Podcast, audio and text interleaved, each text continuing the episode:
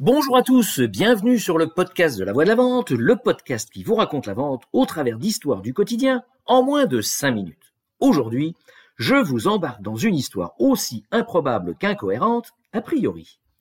La situation dans laquelle je me suis retrouvé ressemble à celle d'un footballeur qui se trouve tout seul devant le but, arme son tir et propulse la balle contre le poteau.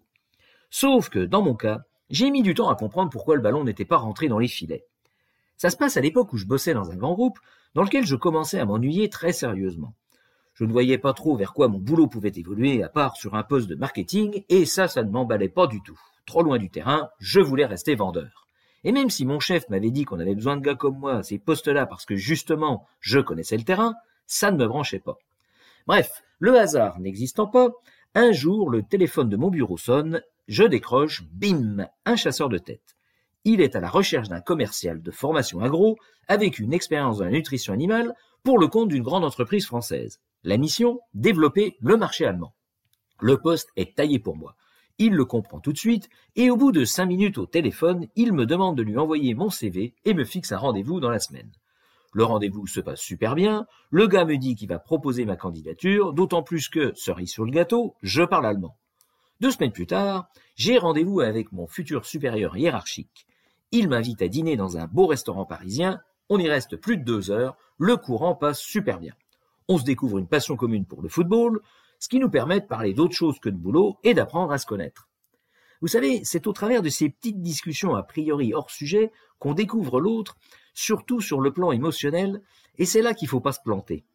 Bref, ça roule, et fort de cette première rencontre, il me propose de nous revoir la semaine suivante pour un second rendez-vous, et là, je rencontre son chef, qui visiblement est son mentor, avec lequel, là aussi, la discussion se passe à merveille. Ce monsieur m'impressionne par sa stature et son aura, mais je sens que je lui plais. Il me raconte sa carrière, ses exploits, me vante les mérites de son poulain et m'explique combien il est bon de travailler dans cette entreprise qui nourrit de grandes ambitions et sait faire progresser les bons éléments, etc., etc. Bref, puisque tout se passe comme sur des roulettes, un nouveau rendez-vous est fixé avec la DRH, suivi d'un rendez-vous avec le directeur financier. Le rendez-vous avec la DRH se passe très bien, les conditions de salaire me conviennent, et on sent qu'elle a été briefée, elle ne cherche pas du tout à m'embêter, mais plutôt à vendre sa boîte. Le dernier rendez-vous de l'après-midi avec le directeur financier, c'est une formalité. Il me reçoit avec politesse, visiblement ça fait partie de la procédure, mais je sens bien que ça lui passe complètement au-dessus de la tête, il n'est pas du tout concerné. Bref, l'annonce, l'affaire s'annonce bien pour moi. Petit détail, après chacun des rendez-vous, il y a toujours un débrief avec mon futur chef, et après ce marathon de rencontres, on finit par développer une relation amicale que je trouve plutôt de bon augure. Au cours du dernier entretien de débrief avec lui, il se confie à moi. Il m'annonce que sa sœur vient d'avoir un accident de la route, et ça l'inquiète beaucoup. Normal. Puis, devant ma réaction, ou plutôt ma non-réaction, il se reprend et me dit que j'aurai des nouvelles sous quinze jours et me donne congé. Sur le chemin du retour, j'ai la banane aux lèvres et le sourire. C'est dans la poche. Sauf que ça s'est pas du tout passé comme prévu. Au bout de quinze jours, pas de nouvelles, ni d'ailleurs après trois semaines. Aucune réponse à mes appels téléphoniques répétés. Je finis par comprendre définitivement que les carottes sont cuites quand je vois repasser une annonce pour le poste quelques semaines plus tard dans le journal de la PEC. Aucune explication. Ce n'est que quelques années plus tard, en y repensant, que j'ai compris ce qui s'était passé.